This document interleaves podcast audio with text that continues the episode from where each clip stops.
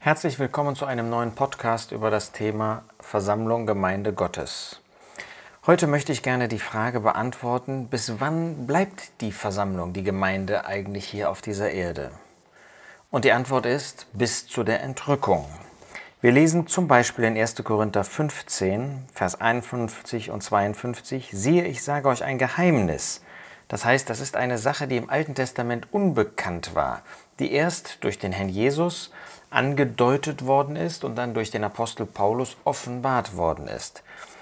Wir werden zwar nicht alle entschlafen, wir werden aber alle verwandelt werden in einem Nu, in einem Augenblick bei der letzten Posaune. Das heißt, diejenigen, die auf der Erde leben werden, wenn der Herr Jesus wiederkommt zur Entrückung, die werden verwandelt werden. Die müssen nicht mehr durch den Tod. Wir dürfen also nicht davon ausgehen, dass der Herr Jesus warten wird, bis es keinen Gläubigen mehr auf der Erde geben wird. Nein, er wird einmal wiederkommen. Er hat uns zugesagt, ich komme bald. Viermal finden wir das am Ende des Buches der Offenbarung. Ich komme bald. Er wird wiederkommen und dann werden diejenigen, die auf der Erde leben, die an ihn glauben, das sind diejenigen, die zur Versammlung Gottes gehören. Sie werden verwandelt werden, und zwar in einem nur in einem Augenblick. Das wird also unglaublich schnell sein. Und der Apostel Paulus in 1. Thessalonicher 4 spricht genau von dieser Zeit. Er sagt in 1. Thessalonicher 4, Vers 15, Denn dieses sagen wir euch im Wort des Herrn, dass wir die Lebenden, die übrig bleiben, bis zur Ankunft des Herrn, den Entschlafenen, keineswegs zuvorkommen werden. Denn der Herr selbst wird mit gebietendem Zuruf, mit der Stimme eines Erzengels und mit der Posaune Gottes vom Himmel herabkommen. Und die Toten in Christus werden zuerst auferstehen. Danach werden wir, die Lebenden, die übrig bleiben, zugleich mit ihnen entrückt werden in Wolken dem Herrn entgegen in die Luft und so werden wir alle Zeit bei dem Herrn sein. Wunderbare Zusage, die der Herr Jesus uns gegeben hat und die der Apostel Paulus hier als sein Instrument offenbart, dass er wiederkommen wird in den Wolken.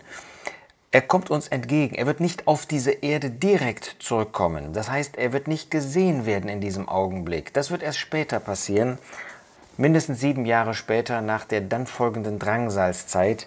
Dann wird er sichtbar kommen und seine Herrschaft hier antreten aber davor wird er uns entrücken und wird zuvor, wird er alle, die gestorben sind, und zwar die an ihn glaubten oder im Alten Testament gottgläubig waren, die sich als Sünder erkannt haben und ihre Sache mit Gott in Ordnung gebracht haben, sie alle wird er auferwecken und dann zugleich mit ihnen aber eben einen winzigen Augenblick später wird er die, die leben und an ihn glauben, die also zur Versammlung Gottes gehören, wird er verwandeln und dann werden wir in den Himmel gehen.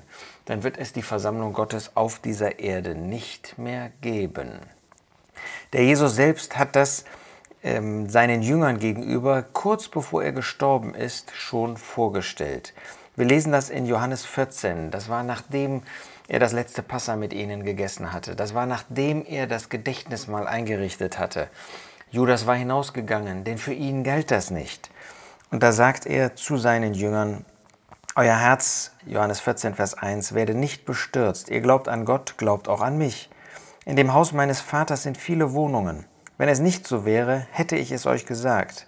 Denn ich gehe hin, euch eine Stätte zu bereiten. Und wenn ich hingehe und euch eine Stätte bereite, so komme ich wieder und werde euch zu mir nehmen, damit, wo ich bin, auch ihr seiet.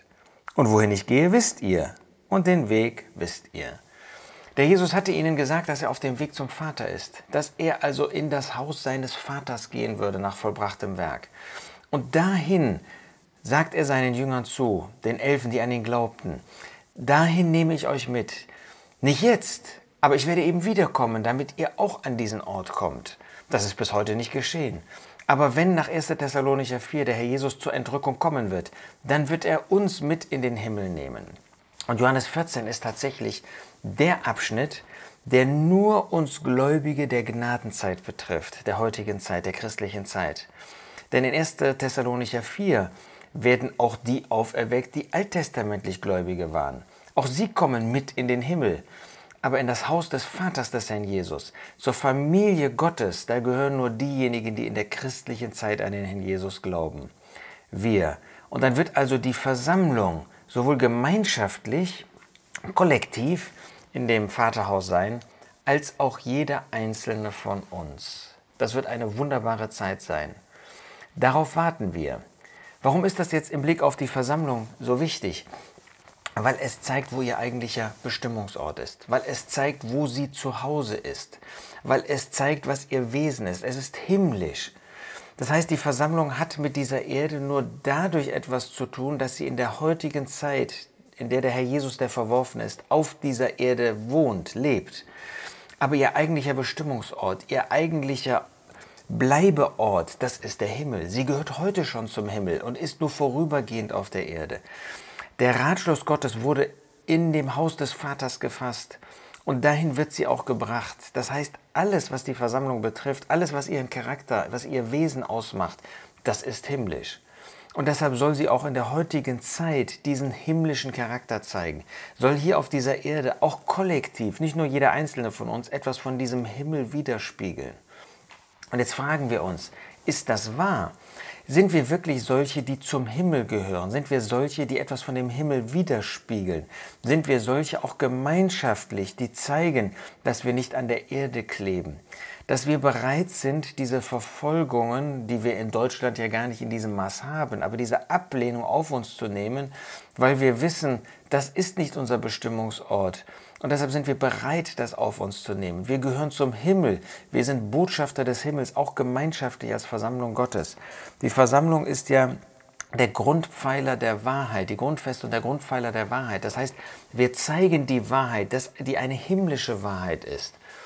Aber wenn ich natürlich als Gläubiger, wenn wir gemeinsam eigentlich mehr an dieser Erde hängen, wenn wir uns eine Gemeindeform geben, die zu der Erde gehört, wenn wir einen Verein bilden hier auf dieser Erde, dann offenbaren wir nicht Himmelslicht, sondern gehören auch zu der Erde. Dann handeln wir im Widerspruch, im Gegensatz eigentlich zu dem, was unseren eigentlichen Charakter ausmacht. Deshalb ist die Entrückung so wichtig, weil sie unser Augenmerk, unser Herz richtet auf den eigentlichen Aufenthaltsort der Versammlung der Gemeinde Gottes. Und wenn wir auf den Herrn Jesus, den Verherrlichten, schauen, wenn wir auf das Haupt der Versammlung schauen, wenn wir auf den sehen, der uns zur Entrückung in den Himmel holt, dann löst uns das in unseren Herzen von dieser Erde. Dann hängen wir nicht an unserem Beruf, obwohl wir unseren Beruf treu ausüben sollen. Dann hängen wir nicht an unserer Familie hier auf der Erde, obwohl Gott uns sie zum Segen geschenkt hat. dann hängen wir nicht an unserem Besitz, an Wohnung, Haus und so weiter, an Hobbys, an äh, unseren Urlauben, sondern dann hängen wir an dem Herrn Jesus und wollen ihn in allem verherrlichen. Wenn dem Herrn das gelänge durch sein Wort, dann wären wir wirklich Himmelslichter, dann wären wir ein, eine, ein Organismus, der vom Himmel ist, im Himmel ist, geistlicherweise heute schon und der vom Himmel zeugt. Das wäre für unser Zeugnis hier auf der Erde so wertvoll, so nützlich.